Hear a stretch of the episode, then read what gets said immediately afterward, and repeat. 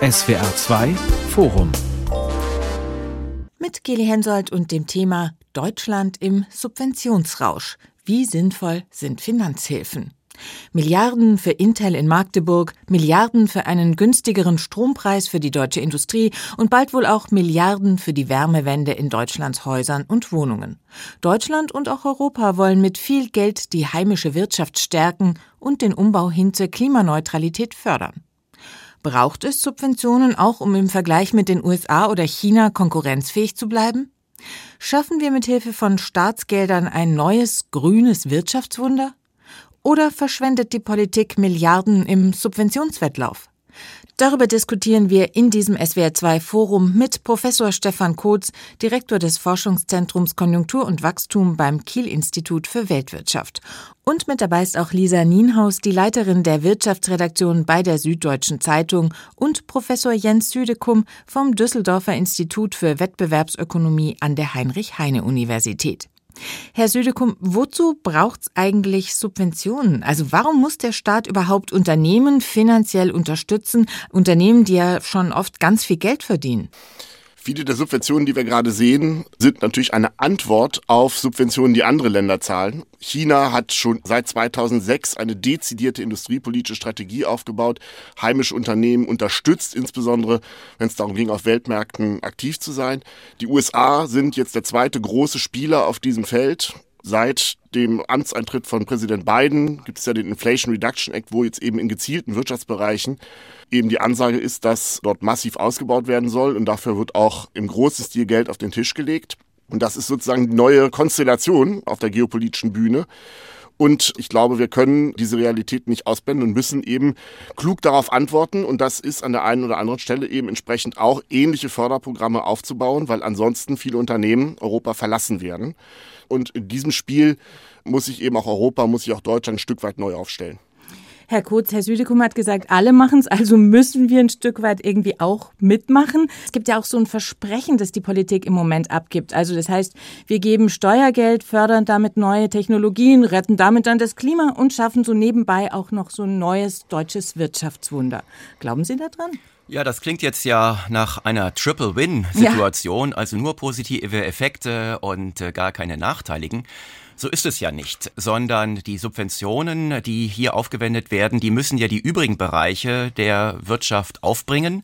Entweder dadurch, dass sie höhere Abgaben leisten müssen oder dass andere standortstärkende Maßnahmen in die Infrastruktur, in die Bildung und ähnliches eben entsprechend zurückgeschraubt werden. Das heißt, insgesamt wird dadurch ja die Wettbewerbsfähigkeit des Wirtschaftsraums nicht automatisch verbessert, sondern es wird erstmal umgeschichtet von einem Bereich in den anderen. Wir müssen sehr aufpassen, dass wir uns jetzt nicht in einen solchen Subventionswettlauf hineinziehen lassen, wo am Ende vor allen Dingen die besonders gut organisierten Großunternehmen gut abschneiden, mhm. aber die große Masse der Mittelständler und anderen Wirtschaftsakteure dabei draufzahlen. Frau Nienhaus, wir stecken ja mitten in einer riesigen Transformation, dazu noch in einer wirtschaftlichen, kann man glaube ich schon sagen, Krise. Brauchen denn Unternehmen gerade in solchen Zeiten auch staatliche Unterstützung, wenn wir eben diesen Shift hin zu Klimaneutralität klimaneutralen Wirtschaften überhaupt schaffen wollen? Generell, also diese grüne Transformation, die sich ja die Regierung vorgenommen hat, die ist natürlich eine sehr große Aufgabe und dass die in einem wirklichen grünen Wirtschaftswunder endet, wie Olaf Scholz behauptet hat in letzter Zeit. Da weiß man nicht ganz genau, ob das wirklich klappen wird. Wahrscheinlich können wir froh sein, wenn es so funktioniert, dass wir dabei nicht schrumpfen. Hm. Von daher ist es natürlich so, dass quasi die komplette Wirtschaft sich umstellen muss. Es ist so, dass es in bestimmten Bereichen dafür auch Gelder geben muss. Ich glaube aber, dass in Wahrheit die Anreize anders gesetzt werden müssen, so gesetzt werden müssen, dass die Unternehmen selbst von alleine mit ihren Innovationen dorthin streben, wo die Regierung hin will.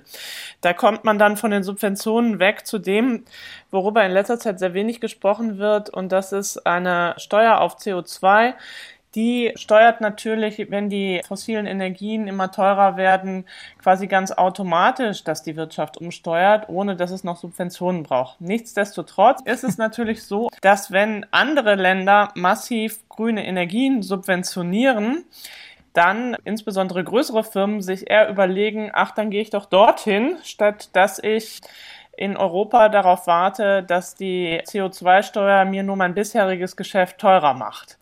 Deshalb muss man da wahrscheinlich ein bisschen mithalten können. Sonst werden insbesondere größere Unternehmen eher tatsächlich abwandern und woanders hingehen. Und man sieht das auch schon, also wenn man mit Unternehmen redet, die treffen ihre Investitionsentscheidungen derweil in anderen Regionen der Welt. Ja, aber da müssen wir natürlich sehr aufpassen, was sind die Motive dafür. Also nur die Subventionszahlung alleine sind es typischerweise nicht sondern dann reden wir ja über die gesamten Standortbedingungen hierzulande, von der Fachkräfteverfügbarkeit, über die Regulierung, über die Abgabenquote und manches andere mehr. Und äh, wir müssen schon sehr aufpassen, dass uns die äh, Unternehmen jetzt hier nicht austricksen mhm. und immer damit drohen abzuwandern, wenn sie nicht zusätzliche Subventionen bekommen. Hier muss die Politik also dann auch einen klaren marktwirtschaftlichen Kurs steuern. Äh, Herr Kurz, ich bin absolut Ihrer Meinung und ich einfach noch mal kurz da antworten darf, dass man wahnsinnig vorsichtig sein muss, weil so ein Subventionswettlauf international ja auch bedeuten kann, dass alle nur immer mehr zahlen, ohne dass sie am Ende wirklich mehr bekommen. Mhm. Insbesondere wenn alle mitmachen. Ja, ja, dann äh, Nichtsdestotrotz ist es schwierig, sich komplett davon abzukoppeln. Und wahrscheinlich ist sozusagen der wahre Weg für die Politik, dass sie sich sehr, sehr, sehr genau überlegen muss, in welchen Bereichen möchte sie Subventionen tätigen. Mir kommt das bislang ein bisschen unstrategisch vor.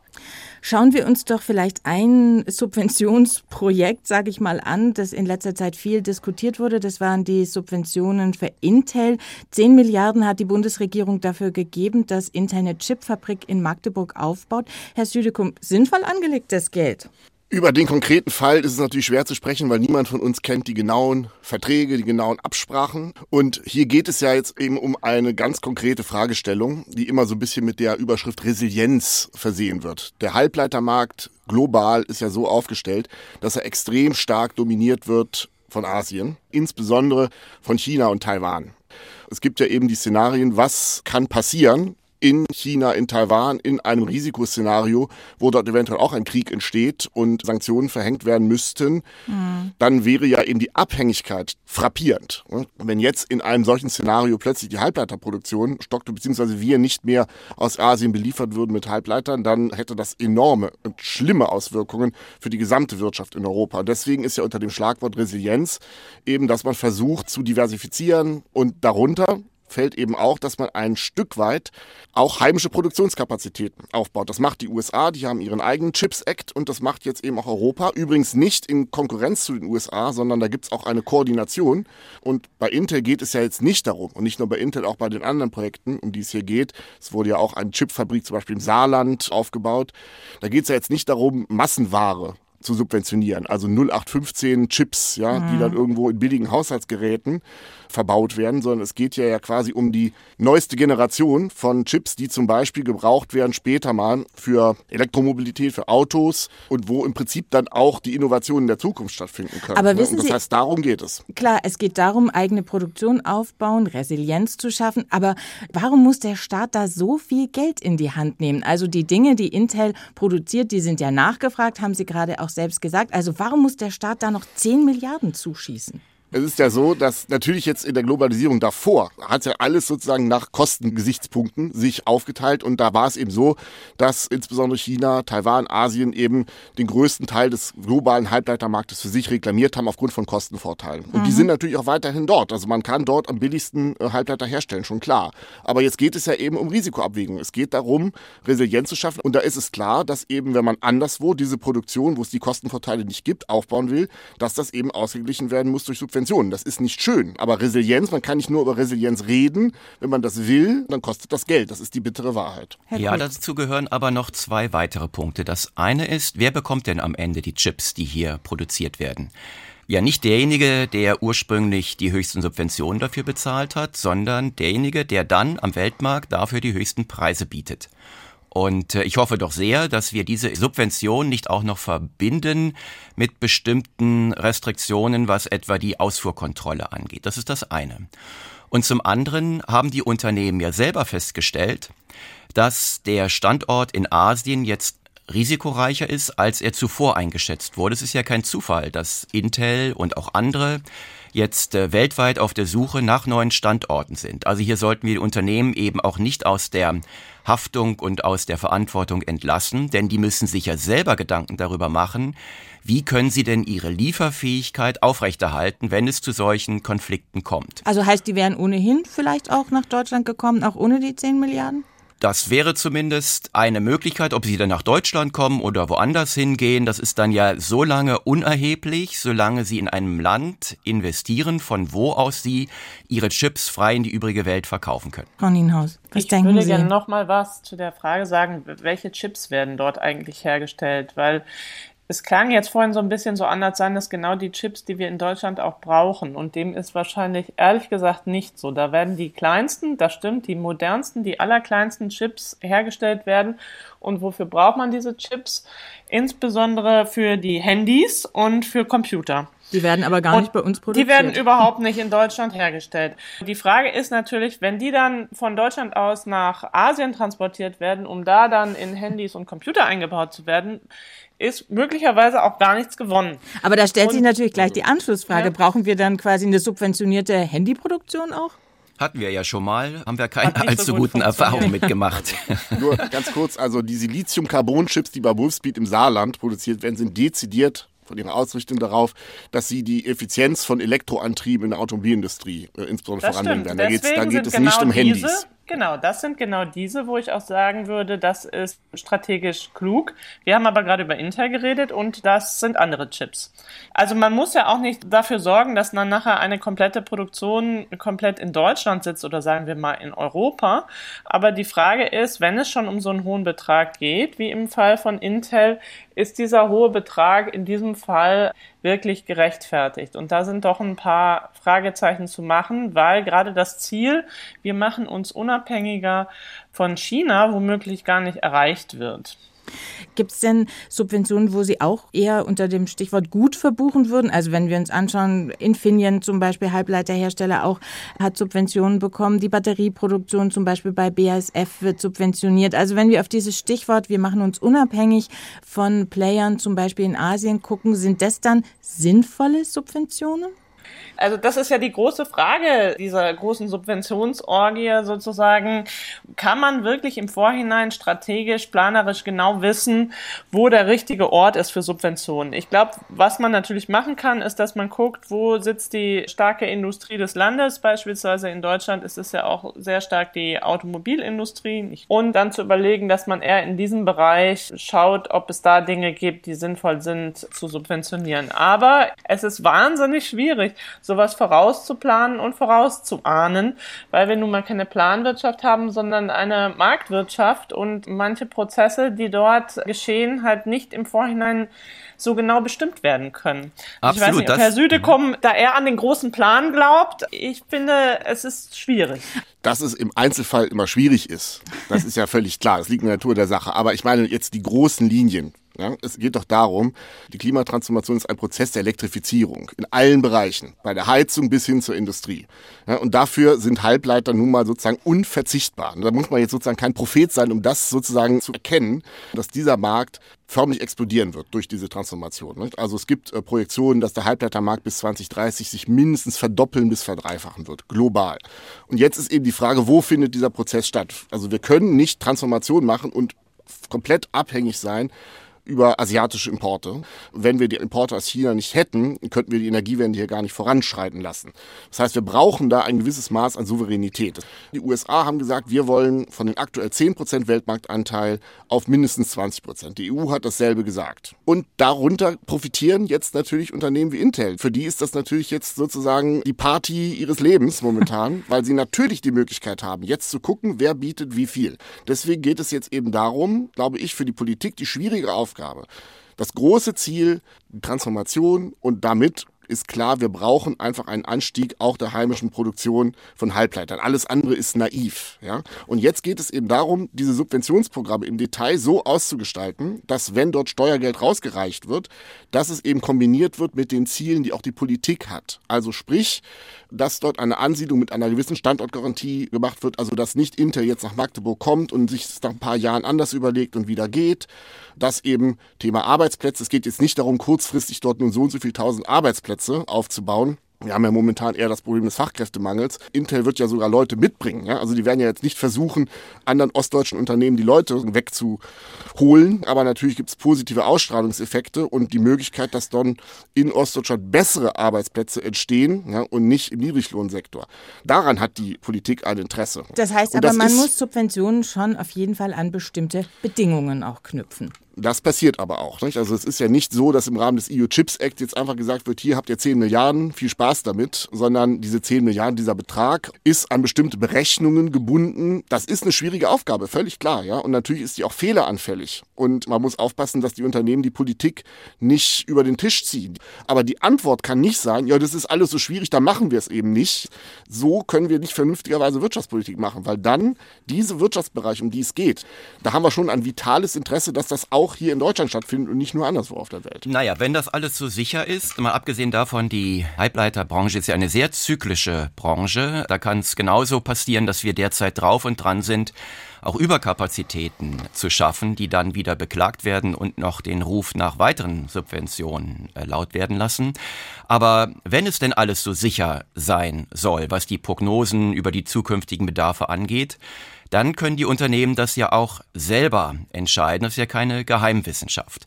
Und es gibt ja einen Grund dafür, warum wir die konkreten Entscheidungen darüber, welche Produkte, welche Technologien entwickelt werden, dass wir das primär, und zwar je marktnäher es ist, dann eben auch den Unternehmen überlassen, aus äh, verschiedenen Gründen. Zum einen wissen wir als Ökonomen zwar sehr gut, was allgemeine Standortbedingungen sind, damit sich ein Wirtschaftsraum gut entwickeln kann. Wir wissen aber gerade nicht, was in 10, 15 oder 20 Jahren die Produkte und Technologien sein werden, die dann die besten Marktchancen haben. Mhm. Und deshalb überlassen wir das ja dem Wettbewerbsprozess, um es dort herauszufinden. Das hat auch den Vorteil, dass nicht alle in dieselbe Richtung laufen. Die einen werden Recht behalten, die anderen nicht. Aber die große Gefahr der Subventionen ist, dass wir dadurch eine Strukturlenkung bekommen, wo dann alle nach demselben Schema operieren. Und wenn das dann falsch ist, dann stehen wir alle miteinander im Regen und sind dadurch letztendlich sogar weniger resilient, was die Wirtschaftsstrukturen angeht, als wir es wären, wenn wir hier eher eine bunte Wiese hätten. Trotzdem stecken wir mitten im Umbau unserer Wirtschaft und die Frage ist schon, braucht es nicht staatliche Unterstützung, damit eben Unternehmen in diesen Transformationsprozess auch überhaupt einsteigen können. Also ein neues Werk aufzubauen, Produktion umzustellen, neue Technologien zu entwickeln. Das kostet ja einfach wahnsinnig viel Geld. Und die Frage ist schon, braucht es eben für diese Zukunftsaufgaben doch irgendwie eine staatliche Finanzspritze? Also unabhängig von diesem Gedanken, dass natürlich der Markt alles regelt und der Markt auch Innovationen hervorbringt. Aber bei dieser Wahnsinnsaufgabe sind da nicht staatliche Gelder an der einen oder anderen Stelle eben doch gut eingesetzt? Nein, sind sie nicht. Und zwar deshalb nicht, oder sagen wir mal so, generell gilt für Subventionen, je industrienäher sie sind, desto problematischer sind sie. Je näher sie an der Grundlagenforschung sind, desto eher kann man sie rechtfertigen, weil dann umso eher davon ausgegangen werden kann, dass dort Wissen entwickelt wird, was in der Breite der Wirtschaft tatsächlich verwendet werden kann und nicht nur einzelnen Unternehmen zugutekommt.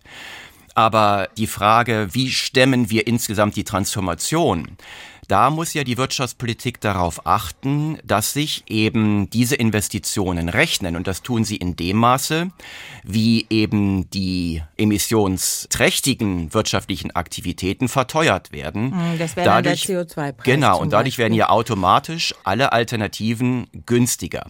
Und es gibt eben diese zwei Wege. Entweder man verteuert gezielt das, was man nicht mehr möchte und überlässt dann die Alternativenfindung der Breite des Marktes.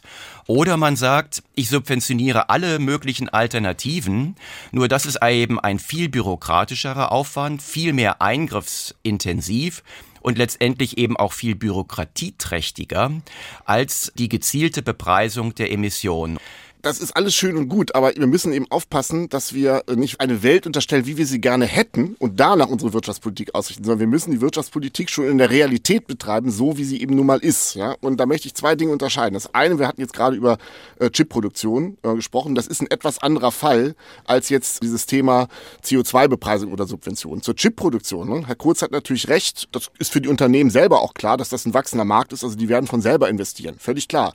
Der Punkt ist hier, wo werden sie es tun? Wenn wir eben nicht entsprechende Angebote machen, die ungefähr das replizieren, was anderswo geboten wird, dann findet eben dieses Wachstum anderswo statt. Nur in den USA und nicht hier. Und ich glaube, daran können wir kein Interesse haben, gerade wenn es darum geht, eine Wertschöpfungskette auch für die Automobilindustrie zum Beispiel auszurollen. Wir wollen ja eigentlich schon, so sehe ich das zumindest, auch versuchen, Autoland zu bleiben. Davon und zu unterscheiden sind Subventionen jetzt in Bereichen, ich sag mal, Wasserstoffproduktion, oder die Transformation hin zu anderen Formen von grüner Energie. Ne? Da kann man es natürlich sagen, wir machen das alles über CO2-Preise. Also wir verteuern alle Produktion, die auf fossilen Energien basiert, bürden also der Industrie zusätzliche Kosten auf und schaffen ihnen dadurch einen Anreiz, umzusteigen auf grüne, klimaneutrale Geschäftsmodelle. Im Prinzip funktioniert das, ja, aber das ist Klimapolitik mit der Peitsche. Und das Problem ist, wenn jetzt andere große Wirtschaftsräume, und die USA ist ja nun ein sehr großer Wirtschaftsraum, sagt, wir machen Klimapolitik komplett anders. Wir machen überhaupt keine CO2-Preise, sondern wir machen es mit dem Zuckerbrot. Wir bieten Förderung, gezielte Subventionen an für Unternehmen, die klimaneutrale Geschäftsmodelle aufbauen. Wo werden sie dann wohl hingehen? Ist doch völlig klar, dass Unternehmen sagen, für mich ist es doch attraktiver, wenn ich gefördert werde, wenn ich etwas mache, also Geld bekomme und ich werde nicht investieren in einen Wirtschaftsraum, wo die Ansage ist, wir verteuern dir deine konventionelle Produktion und du musst dann noch zusehen, wo du das Geld herbekommst für die Investitionen, um deine Alternativen aufzubauen. Also wenn andere mit dem Zuckerbrot operieren, dann hat das für uns eben Implikationen. Ja, aber das Problem ist aber, dass die anderen ihr eigenes Zuckerbrot ja bezahlen müssen. Also von daher ist dieser Vergleich hier schon sehr schief. Der Umbau zu einer emissionsneutralen Wirtschaftsweise ist so oder so teuer. Man sollte jetzt nicht den Eindruck erwecken, beim Subventionsmodell, da gäbe es so etwas wie eine doppelte Dividende, noch ein Wirtschaftswachstum obendrauf und die CO2-Bepreisung, die würde alles runterdrücken. So ist es ja gerade nicht, sondern wir machen dann bei der Emissionspolitik genau das, was wir in allen übrigen Bereichen auch machen. Derjenige, der ökonomische Ressourcen in Anspruch nimmt, muss die bezahlen. Und wenn jetzt bestimmte Technologien aufgrund von Subventionen sich einen neuen Standort suchen, dann verdrängen sie genau an diesem Standort andere wirtschaftliche Aktivität. Das heißt, die Länder, die meinen, sie könnten dann bestimmte Branchen pampern, die werden nolens volens andere wirtschaftliche Bereiche verdrängen. Und genau in diese sich dann bietenden Märkte können dann die Unternehmen, die aus mhm. nicht subventionierten Wirtschaftsräumen kommen, vorstoßen. Und wenn wir uns mal anschauen, was sind die starken Zugpferde der deutschen Wirtschaft, vom Maschinenbau bis viele Zulieferer und auch die Automobilindustrie und vieles andere mehr. Das sind ja gerade nicht die Industrien, die aufgrund großzügiger Subventionen das Licht der Welt erblickt haben, sondern weil sie sich angepasst haben an die Relativpreise des Weltmarktes. Und äh, von diesem Erfolgsrezept sollten wir auch weiterhin Gebrauch machen. Also ich glaube, es ist sehr plakativ, dass Herr Kurz das immer als so ein Entweder-Oder dargestellt hat. Also entweder man subventioniert oder man macht einen CO2-Preis ist. Das ist natürlich überhaupt kein Entweder-Oder, sondern man kann auch beides machen. Ich glaube, nur was zuletzt passiert ist, ist das Thema CO2-Preis zuletzt ein bisschen in den Hintergrund mhm. geraten ist, weil halt die USA diesen Weg nicht gehen und auch in Europa das noch ein bisschen dauert, bis das äh, so richtig seinen Effekt zeigt.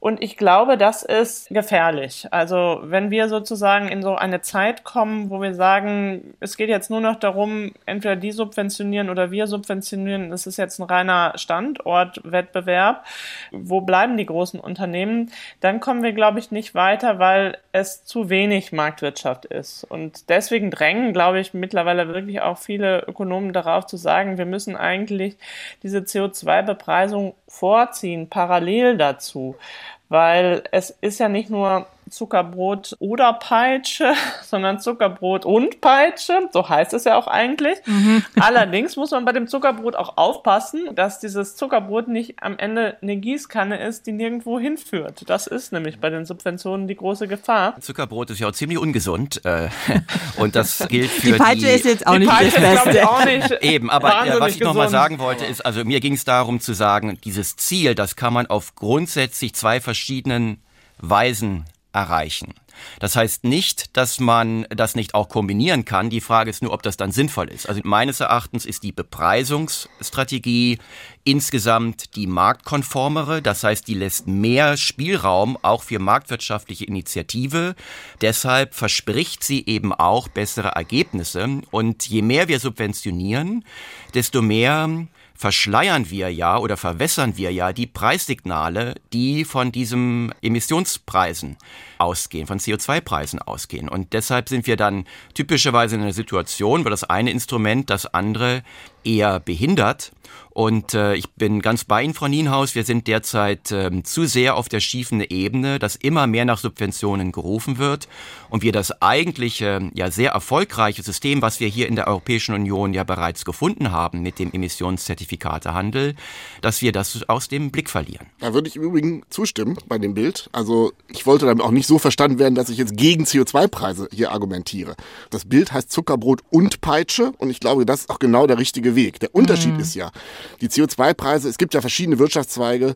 Wir hatten ja auch diese Heizungsdiskussion, äh, die wir alle noch kennen. Da wären jetzt CO2-Preise zum Beispiel in diesem Bereich vollkommen richtig, im mhm. Verkehrsbereich auch.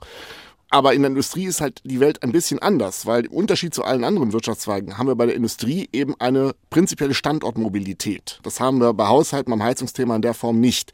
Deswegen ist da eben sozusagen dieses Element des Zuckerbrots eben wichtiger, ja, weil wir da nicht eben einfach nur sagen können, wir machen CO2-Preise, wenn die anderen das nicht tun, haben wir eben nun mal das Problem, dass sich Wirtschaftszweige, Industriezweige eben dann verlagern können. Ab. Und da bin ich nicht ganz so entspannt wie Herr Kurz. Ja. Natürlich können wir sagen, na gut, dann ist das halt so, dann verlagert sich halt die Industrie dahin, Ländern, wo es die Subventionen gibt, da machen wir halt was anderes. Ja? Es geht ja jetzt gerade darum, gerade in diesen ganzen Bereichen, über die wir jetzt sprechen, Halbleiterproduktion, klimaneutrale Geschäftsmodelle. Es ist absehbar, dass das die Wirtschaftszweige sind, die eben auch die späteren starken Wachstumstreiber, Innovationstreiber in 10, 20 Jahren sein werden. Und da haben wir ein vitales Interesse daran, dass das eben auch bei uns stattfindet. Weil das wird das Wachstum der Zukunft sein. Und da können wir nicht ganz so lapidar sagen, na gut, dann verlagern die sich eben anderswohin und wir werden schon irgendwas anderes finden. Das ganze deutsche Wirtschaftsmodell basiert eben wirklich auf tief verwurzelten Wertschöpfungsketten in der Industrie. Ja, und Brauchen das wir denn deswegen? nicht Aber noch einmal, die Standortfaktoren sind ja immer ein ganzes Bündel. Dazu gehört insbesondere die Verfügbarkeit von gut ausgebildeten Arbeitskräften.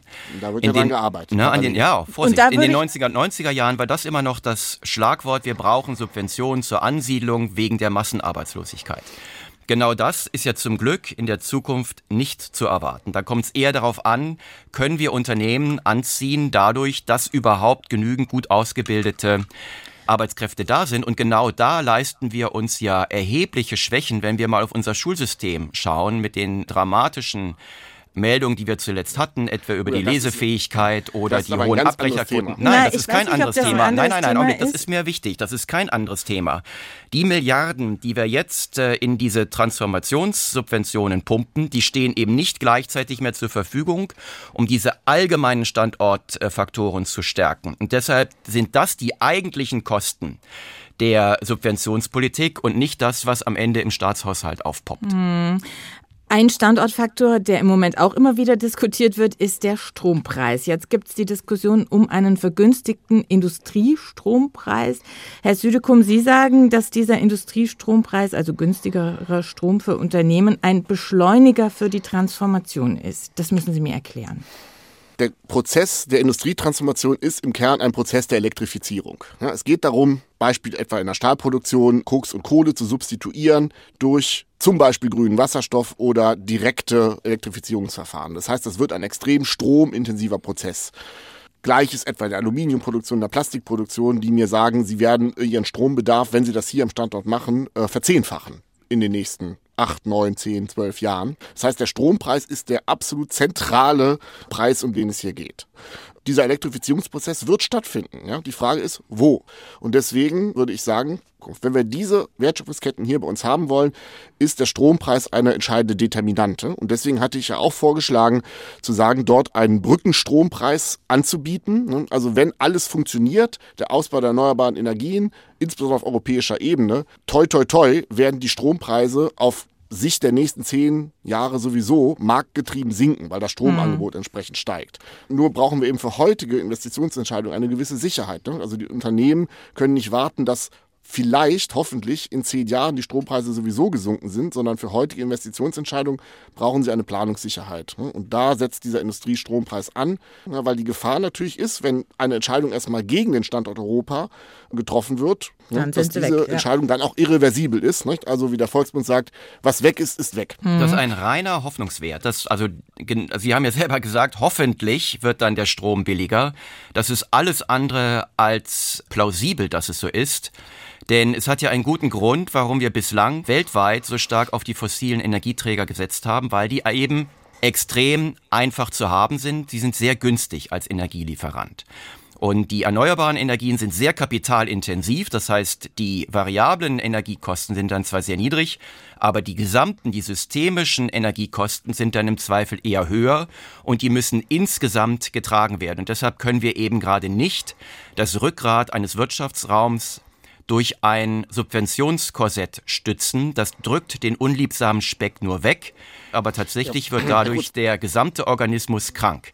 Verstehe ich Sie richtig, dass Sie also die Energieversorgung auch sich der nächsten 20, 30 Jahre auf fossilen Energien aufbauen wollen? Nein, also die Klimaziele abschreiben wollen? Oder nein, nein, was ist Ihr Plan? Nein, nein, das war nicht meine Aussage. Meine Aussage ist, wir müssen uns ehrlich machen, dass der Umstieg auf erneuerbare Energien nicht dazu führen wird, dass wir nach einem Dekarbonisierungskraftakt plötzlich in einem Energieschlaraffenland leben. Das wird eben nicht der Fall sein, sondern hier wird Energie teurer.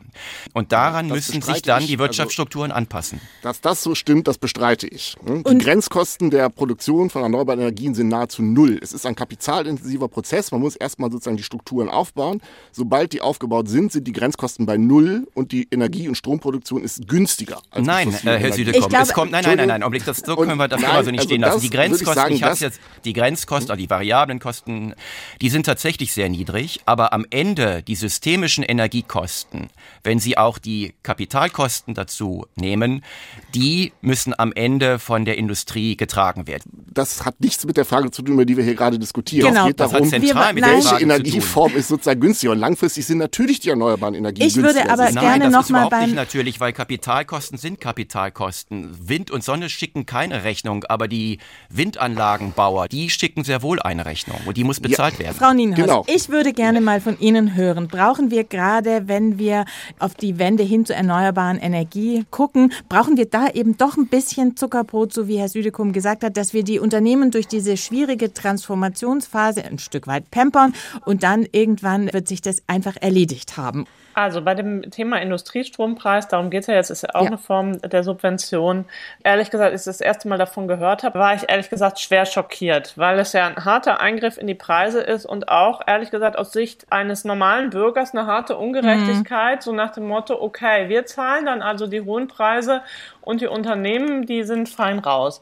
Dann ist es aber vor allen Dingen ein Eingeständnis des Versagens, meiner Meinung nach, dieser Industriestrompreis, eines Versagens der bisherigen Politik. Welche Strategie steckt eigentlich dahinter, dass wir sagen, wir elektrifizieren alles, sorgen aber gleichzeitig für weniger Angebot und dann, wenn wir merken, oh, der Preis wird ganz hoch, dann sagen wir, okay, damit die Unternehmen nicht weggehen, machen wir den niedrigen Preis. Und die Frage ist, müssen jetzt die ganze Energie nicht eigentlich da reingehen, zu sagen, wir brauchen mehr Stromangebot und da müsste die komplette Energie reingehen, egal mhm. ob es jetzt auch das darum Energie geht, Strom heißt auch Geld. Also übersetze Energie gleich auch Subvention? Ja, also wir mhm. müssen wahnsinnig ausbauen, die erneuerbaren Energien. Wir hätten vielleicht die Atomkraftwerke mal einfach weiter laufen lassen sollen. Und wir müssen auch gucken, gibt es nicht noch ein paar Alternativen neben Strom, beispielsweise der grüne Wasserstoff. Ist das nicht in Wahrheit etwas, worüber viel zu wenig gesprochen wird, wie wir den hier hinbringen und ob wir dann diesen niedrigeren Energiestrompreis hoffentlich nur für eine ganz kleine Übergangszeit machen? Machen. Ja. Solange ich überzeugt davon wäre, dass das eine ganz kleine Übergangszeit wäre, würde ich auch sagen, nun gut. Aber ich habe das Gefühl, vielleicht dazu. Äh, am ähm, Ende kauft man sich hm? da Zeit, da weiß man nicht, wie lange man die kaufen muss. Mhm. Vielleicht dazu, das Konzept des BMWK hat zwei Säulen. Und die erste Säule, genannt Transformationsstrompreis, ist genau das, was Frau Dienkras gerade äh, angesprochen hat, nämlich ein nochmal beschleunigter, massiver Ausbau der erneuerbaren Energien. Und nochmal, ich bin überzeugt, da bin ich wirklich ganz anderer Meinung als Herr Kurz, auch in einer Vollkostenbetrachtung inklusive der Kapitalkosten ist es die günstigste Energieform, deutlich günstiger als die fossilen. Aber man muss natürlich diesen Ausbau starten.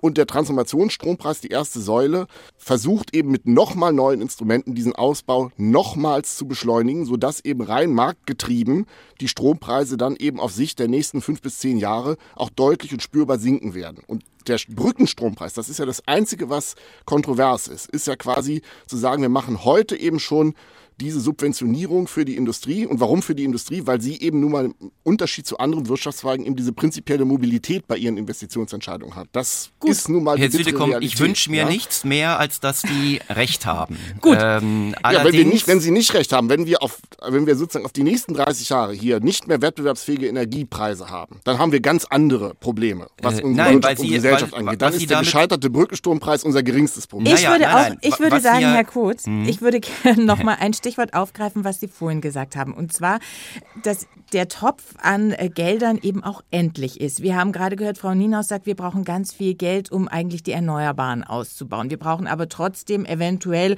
eine Zeit lang auch noch einen Industriestrompreis. Sie hatten gesagt, man muss auch in Bildung investieren, in die Fachkräfte von morgen. Auch das gibt es ja nicht für null Euro. Also wie kriegen wir da eine Balance hin oder wo übernehmen wir uns da vielleicht auch finanziell? Weil Subventionen, muss man ganz klar sagen, ist auch irgendwie unser aller Geld. Es sind nämlich, ist nämlich Geld aus Steuermitteln. Genau, dafür gibt es ja klare Kriterien, wonach wir entscheiden, wann der Staat sich überhaupt einmischt in das äh, wirtschaftliche Geschehen und wo nicht. Und da spielt sehr viel eine Rolle, dass wir das relevante Wissen haben. Wer kann besser entscheiden? Wer kann besser wissen, was die richtigen Produkte und Technologien sind? Wer hat welche Anreize? Wer übernimmt die Haftung? Bürokraten übernehmen typischerweise überhaupt gar keine Haftung für ihre Fehlentscheidungen. Mhm. All das hilft uns zu entscheiden, wo der Staat überhaupt äh, eingreifen soll und wo nicht. Da, wo es sehr große positive Spillover-Effekte gibt, wo sie also den Nutzen ihrer Entscheidung nicht äh, maßgeblich selber vereinnahmen können,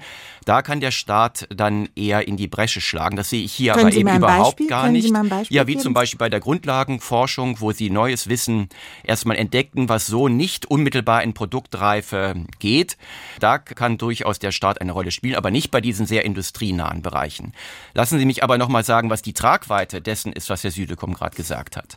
Wenn das stimmt, was Sie sagen, würde es bedeuten, wir haben gar kein globales Konnektionsproblem, was die Klimaproblematik angeht. Dann wäre es ja so, dass die emissionsfreien Energieformen ohnehin am Markt günstiger wären als äh, die fossilen. Und das ist eben leider nicht der Fall. Wäre es so, könnten wir uns glücklich schätzen.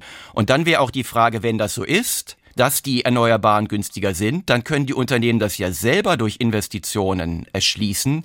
Das ist ja der Witz von Investitionen, dass sie heute äh, etwas äh, mhm. ausgeben müssen, von dem sie in der Zukunft profitieren. Wenn das so wäre, dann müssten wir uns gar nicht mit Subventionen einmischen. Dann könnten wir diese Investitionen locker dem Kapitalmarkt ja, überlassen. Ja, aber die, ich glaube, die Frage ist schon, auch wenn sich das irgendwann amortisiert, wenn eben andere Länder dafür Subventionen bezahlen, dann wäre ich ja als Unternehmen ganz schön blöd, wenn ich in Deutschland bleibe, wo man keine Subventionen zahlt bezahlt und ich weiß, irgendwann wird sich das rechnen, dann gehe ich doch lieber in die USA, ja. nehme da noch die Subventionen so mit, auch in dem Wissen, dass es sich Wenn aber die USA rechnet. diese Industrien jetzt pampern und subventionieren, dann werden auch andere Kosten in den USA steigen. Zum einen werden die Abgabequote in den USA steigen. Möglicherweise werden die Fachkräfte in den USA teurer. Es ist ja nicht so, dass der Wirtschaftsraum in Gänze dadurch wettbewerbsfähiger wird, sondern mhm. ein bestimmter Bereich, die energieintensive Produktion, die hat dann vielleicht einen international gesehen einen Wettbewerbsvorteil, aber nicht der gesamte gesamte Wirtschaftsraum der USA. Sind wir denn gerade in dieser Subventionsdiskussion so gefangen, dass wir über andere Sachen auch vielleicht gar nicht mehr nachdenken? Also eben Sachen, die Sie jetzt auch angesprochen haben, andere Standortfaktoren, also Stichwort Bürokratieabbau, sind nicht das auch noch Schrauben, an denen man auch im Zuge dieser Diskussion noch ganz dringend drehen muss, bevor man sich wieder Gedanken macht, wie man die nächsten Milliarden über den Tisch schiebt, um vielleicht andere unattraktive Faktoren in Deutschland dann so quasi sich schön zu kaufen? Absolut. Vor allen Dingen müssen wir auch in die richtige Richtung drehen, denn wir sind drauf und dran, die bürokratischen Lasten auch im Zuge dieser Subventionen immer weiter heraufzuschrauben.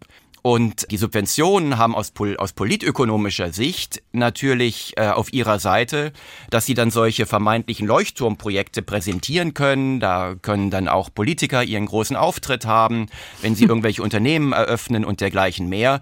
Wenn sie sich der Mühsal unterziehen, beispielsweise das Steuerrecht zu verschlanken, die Bürokratie zu entrümpeln, mehr für die Bildung zu tun, wo sie es mit sehr langfristigen, dann aber auch sehr positiven Effekten zu tun haben. Das dankt ihnen keiner. Das sind aber die Wachstumsfaktoren, die uns wirklich helfen, in diesem Land den Wohlstand zu bewahren. Frau Nienhaus, kaufen wir uns da im Moment ein Stück weit frei, weil sich eben die Politik vor anderen strukturellen Entscheidungen irgendwie drückt? Das ist auf jeden Fall die Gefahr. Ich würde dem, was Herr Kurz gerade schon erwähnt hat, sehr hinzufügen, das, worum wir uns insbesondere kümmern müssten. Und das ist in Teilen einfach auch eine staatliche Aufgabe. Das ist die Energieinfrastruktur. Das ist total beschwerlich. Das hat in den letzten Jahren nicht gut geklappt. Aber das ist das, was wir eigentlich machen müssen. Neben Bildung und so weiter. Und da geht es nicht schnell genug voran. Und ein anderes Thema, das derzeit zu kurz kommt, ist, dass man in bestimmten Märkten, die man stärken will, auch den Wettbewerb stärken muss. Also äh, dann nenne ich sehr gerne als Beispiel die Fernwärme. Da machen wir einen großen Fernwärmegipfel und sagen, dass die Kommunen alle Fernwärme ausbauen sollen. Aber bei der Fernwärme ist de facto so, dass die regionalen Fernwärmeanbieter ein regionales Monopol haben und auch mhm. die Preise relativ autonom bestimmen und die dann auch oft viel zu hoch sind. Und da wird einfach viel zu wenig darauf geachtet, dass man in solche Märkte auch versuchen muss, Wettbewerb zu bringen das ist nichts, worüber im Moment gesprochen wird und das ist ein großer Fehler, finde ich. Subventionen übrigens können ja auch wettbewerbsverzerrend an der einen oder anderen Stelle wirken oder oft wirken. Muss man dann auch darüber nachdenken, ob man vielleicht manche Subventionen einfach abschafft, um dann wieder Geld frei zu haben für zum Beispiel Zukunftstechnologien? Ja, natürlich. Dieser Prozess der Priorisierung, der ist wichtig. Wir haben ja noch eine Reihe von Subventionen, die unseren Klimaziel geradezu zuwiderlaufen. Ich nenne jetzt mal ein Beispiel, das Dienstwagenprivileg, das eben nicht nur für komplett elektrische Fahrzeuge gilt. Ja, das würde ich sagen, ist das Erste, was mir einfallen würde. Dann ist man natürlich sehr schnell in einer Diskussion. Ja, auch diejenigen, die Priorisierung fordern, wenn es dann konkret wird, ja, dann wird es eben meistens dann auch was schwieriger, als sich auf diesen allgemeinen Prozess zu einigen. Was Aber ich noch sagen wollte, ist, alles, was gesagt wurde zu den sonstigen Standortbedingungen. Da stimme ich ja zu. Nicht? Also es geht nicht nur um Subventionen. Es ist nicht so, dass ich glaube, man nur mit Subventionen hier sozusagen diese Zukunftsinvestitionen beeinflussen kann. Es geht auch um die anderen Standortbedingungen, Fachkräfte, Bildung, Bürokratie. Und ich beobachte, dass das ja auch erkannt wurde, dass man eben auch versucht, an diesen anderen Schrauben zu drehen. Ich meine, wir haben jetzt gerade ein Fachkräfteeinwanderungsgesetz, was auf den Weg gebracht wurde, weil man ja erkannt hat, dass es ohne das nicht gehen wird. Nur ist es leider so, die Komplexität ist, dass man eben all diese Themen aufgreifen muss. Weil am Ende bei der konkreten Investitionsentscheidung sind dann quasi die Angebote, die andere machen an Subventionen, sind dann eben doch ein Stück weit realer. Ja? Also wenn die USA sagt, wir bilden generell gute Standortbedingungen plus wir zahlen eben dies und das an Subventionen, dann ist das eben ein Wort, das bei der Industrie dann eben auch ankommt. Und da ist Europa in der schwierigen Aufgabe, einerseits die allgemeinen Standortbedingungen zu verbessern und andererseits eben auch Industriepolitik zu betreiben. Man muss leider das eine tun, ohne das andere zu lassen. Ja, die stehen sich aber gegenseitig im Weg. Sie können ja nicht im großen Stil Subventionen ausreichen und gleichzeitig beispielsweise bei der Abgabenquote die Unternehmen auch noch locken. Das heißt, das, äh, was sie an der einen Stelle mehr machen, geht notwendigerweise zu Lasten dessen, was sie auf der anderen Seite machen können. Das gilt, äh, was die staatlichen Möglichkeiten angeht. Äh, das gilt aber auch auf den Arbeitsmärkten, wo eben die Arbeitskräfte, die sie dann in den gepäppelten Branchen binden, in anderen Bereichen fehlen. Deshalb bleibe ich dabei. Insgesamt wird das für die Attraktivität des Standortes über die große Breite der wirtschaftlichen Aktivität eben kein Erfolgsrezept. Frau ja, diese Trade-offs gibt es. Die USA hat äh, die Antwort gegeben, wie sie mit diesen Trade-offs umgeht, nämlich indem sie für diese, weil wir glaube ich in einer entscheidenden Phase sind, wo es eben darum geht, wo findet diese Klimatransformation statt. Das ist eine Entscheidung, die sich so in den nächsten zehn Jahren entscheiden wird, wer sozusagen die Geschäftsmodelle der Zukunft bei sich haben wird. Und da sagen eben die USA, ja, dafür legen wir eben auch ordentlich Geld auf den Tisch. Und wir können uns jetzt überlegen, ob wir das einfach so geschehen lassen oder ob wir ein Stück weit da eben mitziehen und eben versuchen, diese Trade-offs dann eben auch insofern abzumildern, dass wir eben in in diesem Prozess, wo es eben jetzt gerade um diese Fragen geht und auch in gewisser Weise um äh, dieses Maß an staatlichem Einfluss, das eben auch unterfüttert, indem wir eben auch ein bisschen Geld auf den Tisch legen. Das ist die Realität. Zuckerbrot und Peitsche, würde ich sagen. Frau Nienhaus, setzen wir es richtig ein? Ich finde, wir brauchen im Moment mehr Peitsche im Sinne von mehr, das Wort sage ich ungern, im Sinne von mehr Aufmerksamkeit auf einen höheren CO2-Preis. Und ich glaube, beim Zuckerbrot sind wir gut dabei und müssen eher ein bisschen aufpassen. Das war das SWR2-Forum zum Thema Deutschland im Subventionsrausch. Wie sinnvoll sind Finanzhilfen? Es diskutierten Professor Stefan Kotz vom Kiel-Institut für Weltwirtschaft, Lisa Nienhaus von der Süddeutschen Zeitung und Professor Jens Südekom vom Düsseldorf-Institut für Wettbewerbsökonomie an der Heinrich-Heine-Universität. Mein Name ist Geli Hensert. Danke Ihnen fürs Zuhören.